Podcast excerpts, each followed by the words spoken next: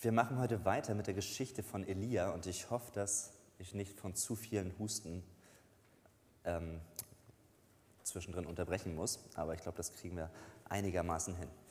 Elia haben wir kennengelernt in den letzten Wochen und ich finde Elia unfassbar. Seine Lebensgeschichte ist auch wirklich faszinierend und ich nehme uns noch mal ein bisschen mit rein.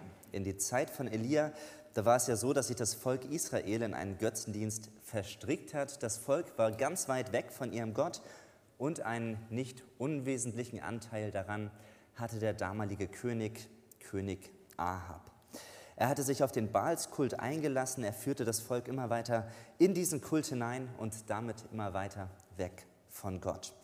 Und dann, um das Volk Israel wachzurütteln, um es zur Umkehr zu ihrem Gott zu bewegen, da hat Gott den Propheten Elia geschickt. Elia, das war ein Mann Gottes. Er war Gott gegenüber treu, er war ihm gehorsam, er setzte sich für ihn ein, auch wenn er fast der Einzige in dieser Zeit war, der überhaupt noch nach Gott gefragt hat. Diesen Eindruck bekommen wir. Und Elia kommt zu König Ahab, er überbringt ihm die Botschaft, dass es nicht mehr regnen wird, weil das, Gott, weil das Volk sich eben so weit entfernt hat von Gott. Und das ist eine heftige Botschaft, denn tatsächlich hört es auf zu regnen und wie wir wissen, ist das Leben ohne Wasser sehr schwer. Mit dieser Botschaft hat Elia sich also in Gefahr gebracht und er muss erstmal in die Wüste fliehen. Elia bekommt eine Auszeit und in dieser Auszeit, da erlebt Elia, dass er Gott vertrauen kann. Er erlebt, dass obwohl Gott ihn ziemlich irritierende Wege schickt, dass er ihn erst in die Wüste schickt und dann zu einer Frau, zu einer Witwe, die ihn versorgen soll, so lernt Elia doch, dass er Gott auch in diesen schwierigen Zeiten vertrauen kann. Er darf verinnerlichen, dass Gott wirklich souverän ist, dass Gott ihn wirklich versorgt, dass für Gott alle Möglichkeiten offen stehen, selbst in scheinbar ausweglosen Situationen. Das haben wir in den letzten zwei Wochen gesehen. Und dann, circa drei Jahre später, da bekommt Elia den Auftrag, sich wieder vor Ahab zu zeigen. Elia ist durch diese Auszeit gestärkt und jetzt kommt er wieder auf die Bildfläche zurück und er trifft auf König Ahab. Und ich finde es schon erstaunlich, dass Ahab ihn vorher gar nicht gefunden hat. Wir lesen davon in den Versen davor, dass Ahab eigentlich alles versucht hat, diesen Elia ranzukriegen, aber Gott hat Elia geschützt, er hat ihn bewahrt, bis jetzt der richtige Zeitpunkt gekommen war und Elia sich Ahab zeigt. Und es kommt zu dieser vermutlich bekanntesten Begebenheit aus der Geschichte Elias. Wir haben von dem Kampf auf dem Kamel gehört und von dieser Frage, welcher Gott ist denn stärker, Gott oder der Götze? Wem können wir vertrauen? Das ist das Thema dieser Predigt. Und dabei ist eigentlich in der Geschichte von Elia, wenn man die von Anfang an liest, dann ist eigentlich schon klar, welcher Gott der wahre Gott ist. Auf Elias Wort hin hat es aufgehört zu regnen und Baal konnte in den ganzen drei Jahren nicht so richtig was dagegen tun. Die Situation war eigentlich eindeutig. Baal hatte dem nichts entgegenzusetzen. Aber für König Ahab und auch für das Volk Israel war es irgendwie nicht so eindeutig.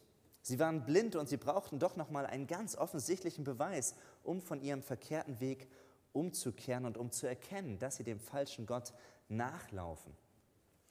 Und so kommt es zu diesem Spektakel am Berg Kamel. Und wir haben es in der Schriftlesung gehört und ich will es noch mal in ganz kleinen Punkten einmal durchgehen und dann sehen, was das auch für uns heute bedeutet. Wie hat es denn überhaupt angefangen? Elia trifft ja auf Ahab und Ahab gibt Elia natürlich die Schuld. Er sagt, Elia, wegen dir regnet das nicht in Israel. Was hast du über uns gebracht? Und irgendwie hat Ahab damit ja auch so ein bisschen recht. Elia hat es ja auch angekündigt, dass es nicht mehr regnen wird. Aber der eigentliche Grund für den fehlenden Regen, der liegt ja nicht bei Elia, sondern der fehlende Regen ist ja auf die Gottlosigkeit Israels zurückzuführen, wo König Ahab selbst daran beteiligt ist. Und um Ahab eben sein eigenes Versagen vor Augen zu führen, um ihm die Machtlosigkeit von Baal aufzuzeigen, da kommt Elia dieser Gedanke mit dem Wettkampf, dass er gegen die vielen, vielen Baalspriester antritt und sie sagen, okay, wir machen eigentlich einen Wettkampf der Götter.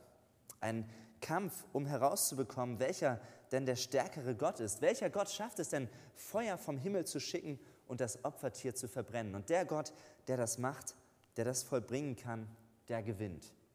Und von den Regeln, da lesen wir in Vers 23 und 24, dass Elia das alles aufzählt, dass er sagt, es gibt zwei Opfertiere und die Baalspropheten, die sollen sich einen aussuchen, die sollen den zubereiten, sie sollen alles irgendwie fertigstellen, aber sie dürfen das eben nicht anzünden, diesen Altar. Und Elia selber wird das Gleiche auch machen. Und dann ist die Frage, welcher Gott bringt denn oder antwortet mit Feuer. Und es ist ganz eindeutig, alle erkennen die Regeln an. Ja, so machen wir das. Und sie sind gespannt, was kommt. Und es ist ein ziemlich wichtiger Kampf, der hier auf dem Berg Kamel passiert. Denn es geht um nichts Geringeres als um die Zukunft vom Volk Israel. Sie haben sich so weit von Gott entfernt, dass es wichtig ist, dass sie zu ihm zurückkehren. Es geht um ihre Herzen. Und entweder machen sie weiter mit dem Baalskult und sie, sie laufen dem Abgrund entgegen, oder sie kehren doch noch zurück zu ihrem Gott. Entweder der Weg, der Weg, der ins Verderben führt, oder der Weg, der Leben und Freiheit bedeutet. Das ist die Situation für das Volk Israel und sie müssen sich bei diesem Riesenspektakel entscheiden. Darauf kommt es an. Baal oder Gott. Das ist die Frage. Und Elia ist zwar alleine, aber er stellt sich diesem Wettkampf und die Baalspriester, die beginnen und wenn man das dann liest, dann denkt man, oh, das muss ja ziemlich verrückt gewesen sein, mit was für Mitteln die versucht haben, ihren Gott zu einer Antwort zu bringen. Körperlich gehen sie bis ans Äußerste, sie tanzen, sie springen, sie schreien, sie fügen sich sogar Wunden zu, sie ritzen sich und das nicht nur für einen kurzen Moment, sondern mehrere Stunden machen sie da so ein Spektakel. Sie versuchen mit allen Mitteln Baal zu beeinflussen. Aber was ist das Ergebnis? Nichts passiert. Ihr vermeintlicher Gott Baal antwortet nicht. Und dann ist Elia an der Reihe und wir haben es gehört, dass sein Auftritt genau das Gegenteil ist. Elia macht kein großes Spektakel, sondern er handelt eigentlich ziemlich kurz und effektiv. Elia baut aus zwölf Steinen einen Altar, er zieht noch einen Graben um diesen Altar herum, er legt den Stier darauf und dann kippt er vier große Eimer Wasser über den Altar, bis der Graben sich mit Wasser füllt. Und ich habe mir gedacht, das ist ja ziemlich verrückt, was Elia da macht. Stellt euch mal vor, damals herrschte eine große Dürre, damals war eine große Hungersnot und Wasser war doch ein kostbares Gut. Mensch und Tier haben gehungert und Elia nimmt hier vier riesige Gefäße Wasser und leert sie über den Altar aus. Das ist doch nochmal eine richtige Provokation an das Volk und an König Ahab. Aber Elia, der will damit vorbeugen. Er will ganz deutlich machen, dass keine Frage ist, welcher Gott der Stärkere ist, dass ihm nicht irgendwelche krummen Mittel vorgeworfen werden, ob er nicht selber das Feuer entzündet hätte. Und dann spricht Elia ein kurzes Gebet. Er betet und sagt, Herr, du Gott Abrahams, Isaaks und Jakobs, alle sollen heute erfahren, dass du Gott bist in Israel und ich, dein Diener, der dies alles in deinem Auftrag getan hat. Höre mich, Herr, erhöre mich. Dieses Volk soll erkennen, dass du, Herr, allein Gott bist und dass du sie wieder auf den rechten Weg zurückbringen willst. Und dann mit einem Mal kommt das Feuer vom Himmel. Und das Feuer verzehrt nicht nur den Stier, sondern es verzehrt die Steine, es verzehrt auch noch das Wasser drumherum. Alles ist hinterher weg. Eigentlich sieht man hinterher nur noch ein schwarzes Loch im Boden. Und natürlich können alle, die das miterlebt haben, nur staunen. Das gab es doch noch nie. Das ist ja total verrückt. Und es wird ganz deutlich sichtbar, wer der wahre Gott ist. Baal ist nur eine Einbildung. Hinter diesem Götzen steht keine wirkliche Macht, sondern der Gott Israels, der Gott von Elia. Das ist der wahre Gott.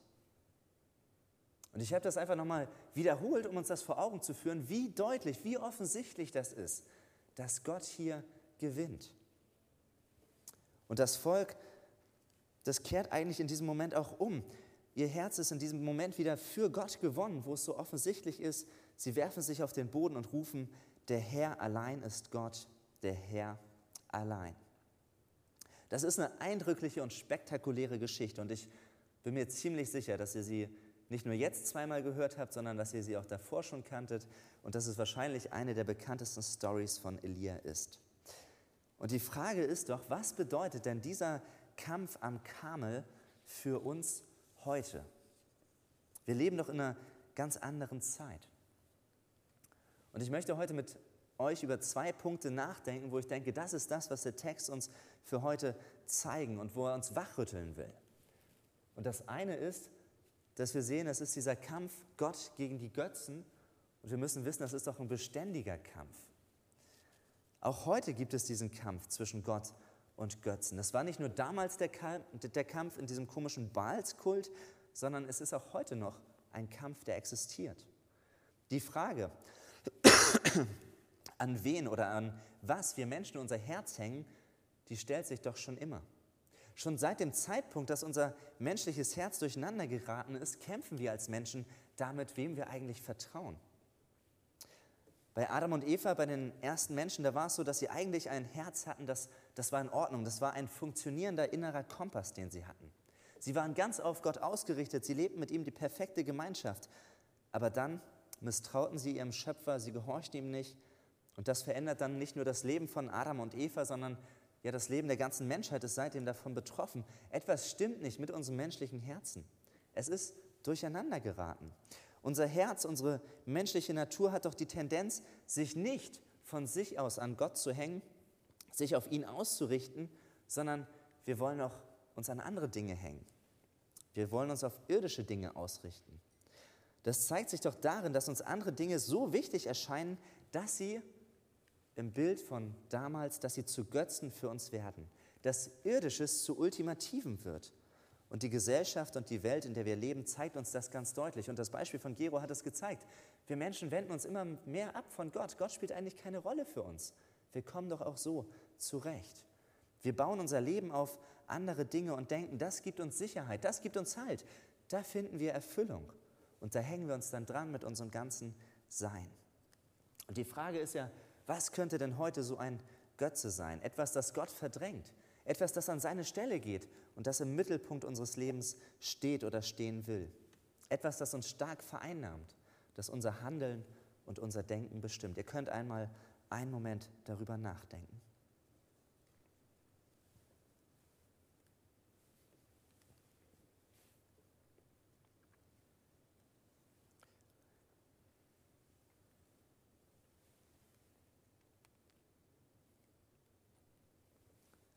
Mir ist aufgefallen, dass das gar nicht unbedingt schlimme Dinge sein müssen, die da um unser Herz kämpfen, sondern im Gegenteil, meistens sind es Dinge, die an sich etwas Gutes, etwas Hilfreiches sind, die einen wichtigen Platz in unserem Leben einnehmen. Aber es sind dann doch Dinge, die wir so stark mit Bedeutung aufladen, dass sie doch praktisch gesehen an die Stelle Gottes treten und uns dadurch gefangen nehmen können. Und ich nenne euch heute mal vier Beispiele, was es sein könnte. Es gibt sicher noch mehr. Ich glaube, ein Götze der heutigen Zeit, das könnte unser Körper sein. Klar, wir legen Wert auf unser Erscheinungsbild, auf unser Aussehen. Da wird uns ja auch durch die Werbung ganz viel vorgegaukelt. Und klar, wir möchten auch körperlich gesund sein. Wir möchten auch etwas tun, dass wir, fit, dass wir uns fit halten. Am besten ein bisschen sportlich sein. Und natürlich achten wir auf unsere körperliche Gesundheit. Wir wollen uns auch gut ernähren. Das ist wichtig und heutzutage ist doch vieles möglich und machbar. Und tatsächlich auf den Körper zu achten, ist ja nichts Schlechtes. Das ist gut. Die Verantwortung haben wir auch. Wir sollen für uns sorgen, Sorge tragen und gut mit unserem Körper umgehen. Aber wenn der Körper zu wichtig wird, wenn wir meinen, unser Lebensglück hängt davon ab, dass wir diese oder jene Ziele erreichen, oder wenn sich unsere Gedanken immer nur um das Körperliche drehen, vielleicht indem wir Kalorien zählen oder Schritte zählen oder keine Ahnung, was da alles möglich ist, dann merken wir doch, wenn sich das immer nur darum dreht, dann ist die Grenze zum Götzendienst überschritten, dann ist unser Herz darin gefangen. Ein zweites Beispiel könnte der Götze Geld sein. Auch da können wir uns in diesen Zeiten ja doch einige Sorgen und Gedanken machen. Die Inflation macht sich seit einigen Monaten bemerkbar, das Leben wird teurer, das Tanken ist auch so ein bisschen gemeiner geworden und wir merken doch, Geld ist natürlich nützlich. Geld brauchen wir zum Leben. Aber sehr schnell kann Geld oder vielleicht noch allgemeiner, sehr schnell kann auch Besitz unser Denken vereinnahmen, unser Herz vereinnahmen. Wie schnell machen wir Geld oder Besitz zum Zentrum unseres Lebens? Ja, wir sollen eine gute Vorsorge betreiben und wir wollen natürlich auch einer guten Arbeit nachgehen. Wir wollen etwas verdienen, wir wollen uns auch etwas leisten können im Leben. Und es gibt so viel, wofür wir unser Geld ausgeben können sei es von Technik über schöne Einrichtungsgegenstände. Reisen geht ja auch wieder ein bisschen los. Es gibt schöne und auch kostspielige Hobbys, denen man nachgehen kann. Und es gibt so viel, wo wir unser Geld für ausgeben können. Aber die Frage ist, bestimmt das unser Herz? Welchen Raum, wie viel Raum nimmt es in unserem Leben ein? Wie viel drehen wir uns darum? Wie viel Sorge machen wir uns darum? Wie viel Einfluss hat es auf unser Denken und auf unsere Entscheidungen, die wir treffen? Und wir merken, der Götze Geld ist nicht unbedingt einer, der dieser Welt unbekannt ist. Und das war auch damals schon der Fall. Bei, bei Jesus sehen wir das, wie oft er davor warnt, wir können nicht Gott und dem Mammon dienen. Nein, der Götze Geld und ich glaube auch der Götze Besitz kann uns schneller erwischen, als uns oft lieb ist. Ein dritter möglicher Götze, der mir gekommen ist, ist der Götze Erfolg. Auch Erfolg ist an sich nichts Verkehrtes, überhaupt nicht. Und trotzdem kann einem Erfolg so wichtig werden und unser Leben so einnehmen, weil wir uns nach Anerkennung sehen. Das steckt ja dahinter, dass wir erfolgreich sein wollen, um uns wertvoll zu fühlen, um Anerkennung, um Bestätigung zu bekommen. Und das kann dazu führen, dass man sich komplett verausgabt, dass man im Beruf alles gibt bis zur Erschöpfung oder vielleicht möchte man auch im familiären Umfeld erfolgreich sein, man will der perfekte Vater, die perfekte Mutter sein, man wünscht sich perfekte Kinder, perfekte Enkel, man wünscht sich natürlich, dass deren Leben gelingt. Aber die Gefahr ist doch, dass sich alles darum drehen kann und wir merken, auch Erfolg kann ein Götze sein. Noch ein vierter Götze, noch ein viertes Beispiel könnte tatsächlich auch die Partnerschaft sein. Ja, auch so etwas Schönes und Gutes kann zu einem Götzen werden, wenn wir nämlich unser Glück vor allem davon abhängig machen, dass wir meinen, dass unser Partner der ist, der unser Loch in unserer Seele stopft. Dass der Partner es ist, der unser Bedürfnis nach Liebe und Anerkennung stillt. Auch dann ist die Grenze zum Götzendienst überschritten. Auch dann ist unser Herz nicht in erster Linie an Gott gebunden und auf ihn ausgerichtet, sondern eben an unseren Ehepartner oder als Alleinstehender. Da kann es auch an unseren Wunsch nach einem Partner sein, dass das Gott aus, dem, aus der Mitte verdrängt. Das sind vier Beispiele, nur vier mögliche Punkte, wo wir merken, das nimmt ganz schön viel Raum, ganz schön viel Energie, Kraft und einen wichtigen Platz in unserem Herzen ein. Und ja, es sind alles gute Dinge, aber die Gefahr ist doch, dass wir es aufladen, dass wir sie zu sehr an Gottes Stelle stellen und ihn von seinem Platz, der ihm zusteht, verdrängen. Und so merken wir in der Geschichte von Elia, dass es diesen Kampf gibt, Gott oder Götze. Das Volk Israel, da fragen wir uns ja immer, wie konnten die nur den Baals, diesem Baalskult nachlaufen? Aber ich glaube, es ist typisch menschlich. Der Baalskult wurde ihnen schmackhaft gemacht. Sie hatten bestimmt manche Vorzüge dadurch. Das Leben war vielleicht etwas einfacher, wenn sie sich danach gerichtet haben. Und so ist es auch heute, dass wir oft unser Herz an Götzen hängen, wo wir denken, das macht doch gar keinen Sinn, wenn wir in Ruhe drüber nachdenken, aber dass die Realität und unser Leben oft eine andere Sprache spricht. Bei Elia ist der Kampf ja so eindeutig, dass Gott gewinnt und dass wir merken, hey, dieser Götze Baal, der verliert, der kann nichts. Aber wie ist es bei uns? Wie ist es in unserem Alltag? Wer gewinnt da? Und das ist der zweite Punkt, dass ich zuerst aufgezeigt habe. Ja, es gibt diesen Kampf Gott oder Götze auch heute noch. Und die Frage, die damit einhergeht, ist ja die, dass wir uns auch entscheiden müssen. Auch wenn wir Christen sind und auch wenn wir schon lange mit Jesus unterwegs sind, auch dann müssen wir uns trotzdem jeden Tag entscheiden. Auch wenn wir grundsätzlich die Entscheidung getroffen haben, Jesus nachzufolgen, auch dann müssen wir immer wieder neu entscheiden, wem folge ich nach, Gott oder den Götzen? Wer bestimmt mein Leben?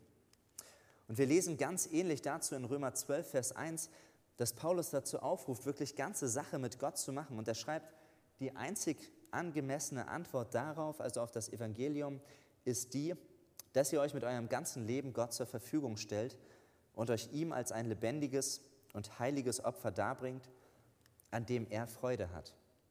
Mit unserem ganzen Leben uns Gott zur Verfügung stellen. Dazu ruft Paulus auf. Und Elia fragt ja damals das Volk, wie lange schwankt ihr eigentlich noch hin und her? Wie lange schwankt ihr zwischen Gott und Götzen? Elia sagt damals ganz klar, entweder ist Gott der Herr und dann sollen wir auch ganze Sache mit ihm machen, ihm in allen Lebensbereichen treu sein, von ihm erwarten, dass er uns versorgt, dass er souverän ist, dass er für uns da ist. Oder Gott ist eben nicht der Herr, dann lassen wir es aber bleiben. Dann kümmern wir uns um uns selbst. Ganz oder gar nicht? Das ist die Frage, die Elia damals dem Volk Israel stellt. Und das ist auch die Frage, die sich doch uns heute stellt. Wie folge ich Jesus eigentlich nach? Ganz oder gar nicht? Kann man das wirklich so sagen? Ist es nicht ein bisschen zu radikal, zu extrem? Ich glaube, es hilft, wenn wir verstehen, dass die Frage nach Gott keine nebensächliche Frage ist, sondern dass es eine Herzensfrage ist, die eben keine Konkurrenz verträgt. Jesus selbst bringt es auf den Punkt und sagt, wir können nicht zwei Herren dienen. Das geht einfach nicht. Gott selbst hat von seiner Seite aus alles gegeben. Er hat seinen Sohn für uns gegeben am Kreuz. Er hat ganze Sache gemacht. Und deshalb verträgt seine Liebe auch keine halbherzige oder eine halblebige Antwort. Wenn wir uns mal vorstellen, dass bei einer Trauung der Bräutigam zu seiner Frau sagt, ja, ich will dich lieben, ich will dich ehren, ich will dich achten, ich will dir treu sein, aber nur am Wochenende. Ich glaube, das wäre eine ganz schön spannende Reaktion bei allen Beteiligten. Oder wenn er sagt, ja, ich will dich lieben und dir treu sein, aber eigentlich auch nur, wenn mir danach ist. Da wäre ganz schön was los und ich glaube nicht, dass es zu einer Hochzeit kommen würde. Jemanden, jemanden lieben, jemandem das Herz schenken, das geht nur ganz oder eben gar nicht. Und Paulus richtet sich an Christen und er sagt zu ihnen, gebt euch ganz Gott hin, mit eurem ganzen Leben. Nicht nur ein bisschen, nicht nur einmal, sondern immer wieder, ganz ständig. Denn die Tatsache ist doch, dass der Kampf immer weitergeht. Wir kennen das aus unserem eigenen Leben. Auch wenn wir uns grundsätzlich zu Jesus bekannt haben, so geht doch der Kampf zwischen Gott und Götze weiter. Es ist keine Frage, wir sind gerettet, wenn wir an Jesus glauben, dann sind wir Gottes Kinder, dann dürfen wir die Gewissheit haben, dass wir ewiges Leben haben bei ihm und dass sein Heiliger Geist in uns wohnt. Und doch stehen wir weiterhin in diesem geistlichen Kampf zwischen Gott und Götzen. Und wir müssen uns immer wieder neu entscheiden, wir müssen uns neu ausrichten. Wer steht in meinem Leben an erster Stelle? Wem vertraue ich voll und ganz? Und das Tückische bei diesem Kampf ist, dass Gott und Götze, dass sie nicht einfach so gegenüberstehen und wir uns einfach entscheiden, dass wir ganz rational alles auflisten und dann treffen wir eine Entscheidung und dann gucken wir uns wieder die Liste an und sagen, na klar, ich äh, folge Gott nach, sondern neben Gott, da gibt es auch eine ganz reale, eine böse und geistliche Macht, die versucht sich einzumischen. Das ist nicht einfach nur eine reine Theorie mit den Götzen, wem wir nachfolgen, sondern der Gegenspieler Gottes, der versucht ganz bewusst einen Keil zwischen uns und Gott zu treiben. Der Gegenspieler Gottes wirkt ganz aktiv in unsere Herzen ein. Er will uns verführen, er will uns immer weiter wegbringen von Gott. Und davon lesen wir auch in Epheser 6, wo ein Kampf beschrieben wird, der sich nicht gegen Menschen richtet, sondern gegen unsichtbare Mächte und Gewalten. In so einen Kampf sind wir gestellt. Und deshalb ist es so schwierig mit den Götzen. Deshalb merken wir, dass wir da immer wieder zu kämpfen haben. Und wir werden dann im Epheserbrief dazu aufgefordert, mit den Mitteln zu kämpfen, die Gott für uns bereithält. Es werden unterschiedlichste Waffen für diesen geistlichen Kampf genannt. Und eine Waffe, die Paulus dann aufzählt, ist die Wahrheit. Mit der Wahrheit können wir dem Götzendienst begegnen. Wir können gegen den Götzendienst angehen. Denn der Götzendienst hat ein großes Problem. Der Götzendienst hat nämlich nicht die Wahrheit vor Augen, sondern der Götzendienst versucht uns eigentlich eine Lüge schmackhaft zu machen. Wenn wir einem Götzen nachlaufen, dann glauben wir nämlich der Lüge vom Teufel, mit der er schon damals Adam und Eva verführt hat. Das hatte ich gerade diese Woche im biblischen Unterricht. Benny erinnert sich sicherlich, dass der Teufel seine Taktik hat, wie er uns Menschen verführen kann. Und der Teufel ist wirklich gut darin. Der hat viel Erfahrung darin, einen Keil zwischen uns und Gott zu treiben und seine Taktik ist die, dass er an uns Menschen herantritt und dass er uns einreden will, Gott möchte dir ein gutes Leben vorenthalten. Gott möchte dich einschränken. Gott meint es nicht gut mit dir. Seine Gebote sind eigentlich schlecht für dein Leben. Denk doch mal nach, es gibt doch was Besseres für dich. Schau dich doch mal um. Wenn du glücklich werden willst, dann, dann wende dich von Gott ab. Lauf etwas anderem hinterher. Häng dein Herz an was anderes. Und Götzendienst bedeutet eben dieser Lüge zu glauben. Wir Menschen fallen so oft darauf rein. Und in der Geschichte von Elia, da bin ich so dankbar dafür, dass wir daran sehen, wer der Sieger ist. Dass Gott eindeutig der Sieger ist. Er besiegt den Götzen und wir sehen ohne jeden Zweifel, der Götze ist machtlos. Und auch heute ist es noch so. Gott ist doch besser als jeder Götze. In ihm finden wir Erfüllung und Frieden. In ihm finden wir Erfüllung und Frieden, den es nirgendwo sonst in dieser Welt gibt, auch wenn die Welt uns etwas anderes erzählen und schmackhaft machen würde. Nur Gott kann unserem Herzen Ruhe schenken, nur er kann unserer Seele eine Heimat geben. Und die Wahrheit ist, dass wir nur dann tiefer und erfüllter leben, wenn wir uns Gott ganz hingeben. Wenn wir dann erleben, dass seine Maßstäbe gut sind für unser Leben und wir Befreiung und Freiheit merken, die diese Welt uns gar nicht geben kann. Denn wir merken auch, wenn wir uns den Götzendienst anschauen, dass der uns gar nicht frei macht. Dass uns da viel versprochen und verheißen wird, dass wir vielleicht auch zu viel erwarten manchmal, aber dass das dann keine Freiheit ist, die wir erleben. Und das erkennen wir auch, wenn wir auf die vier Beispiele von vorhin schauen, was das mit uns macht. Wenn wir ganz hohe Anforderungen und Erwartungen an unseren Körper haben, dann setzen wir uns doch damit unter Druck.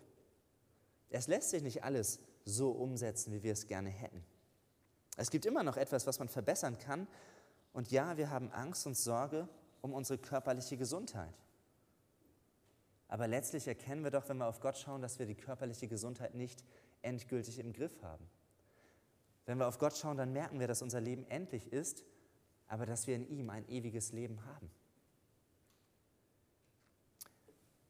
Die körperliche Gesundheit, wenn wir uns nur darum drehen, dann glaube ich nicht, dass das eine Freiheit ist, die wir erleben, sondern dass wir da in einem Hamsterrad gefangen sind. Geld und Besitz haben die Eigenschaft, dass sie nicht zufrieden machen, sondern es ist ja immer wieder die Frage, warum verdienen Leute noch mehr Geld? Warum kaufen sie sich noch mehr Luxusdinge, wo man sich fragt, reichen nicht zwei tolle Autos oder drei oder ein schönes Ferienhaus? Ich frage mich das immer wieder, wenn man das von irgendwelchen Promis liest und ich glaube, wir erkennen daran einfach, dass Geld und Besitz uns nicht in Fülle zufrieden machen können. Wir sind dazu getrieben, immer wieder neue Dinge anschaffen zu müssen, weil es nur für einen Moment unsere Bedürfnisse stillt. Auch da finden wir keine Freiheit. Oder wenn Erfolg unser Lebensziel ist, dann laufen wir doch Gefahr, dass wir uns verausgaben, dass wir wichtige Dinge in unserem Leben verpassen, dass unsere Prioritäten nicht richtig gesetzt sind oder dass wir möglicherweise auch im Burnout landen. Ist das Freiheit, wenn Erfolg unser Leben bestimmen soll? Und auch in der Partnerschaft kommt es zu Reibungen, zu Enttäuschungen. Es gibt Krisen, es gibt unerfüllte Sehnsüchte und das Ideal scheint unerreichbar. Man zweifelt an sich, man zweifelt am Partner, vielleicht zweifelt man auch an beiden, ist auch ein guter Punkt. Aber ist das Freiheit? Ich sage es nochmal, all das sind keine verkehrten, es sind keine schlechten Dinge an sich.